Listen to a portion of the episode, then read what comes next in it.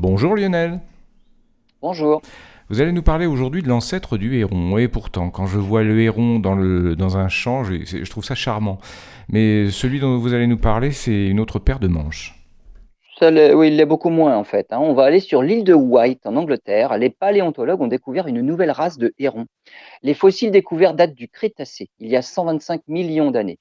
Avec ces deux nouveaux fossiles, c'est en fait la, diversité des grands prédateurs qui vient de connaître une très nette augmentation. Les deux fossiles découverts ont été baptisés de noms qui signifient berge et chasseur pour l'un, mais surtout héron et enfer pour l'autre. Il faut dire que ces hérons sont loin des échassiers qu'on peut voir de nos jours. hein. Au Crétacé, c'était un prédateur redoutable. 9 mètres de long avec un crâne de 1 mètre. À l'époque, on trouvait sur l'île de White un climat méditerranéen.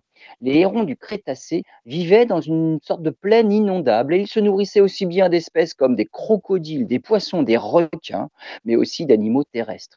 Les auteurs de la découverte suggèrent que ces ancêtres des hérons se sont tout d'abord développés en Europe, puis ils ont colonisé successivement l'Asie, l'Afrique et puis l'Amérique du Sud.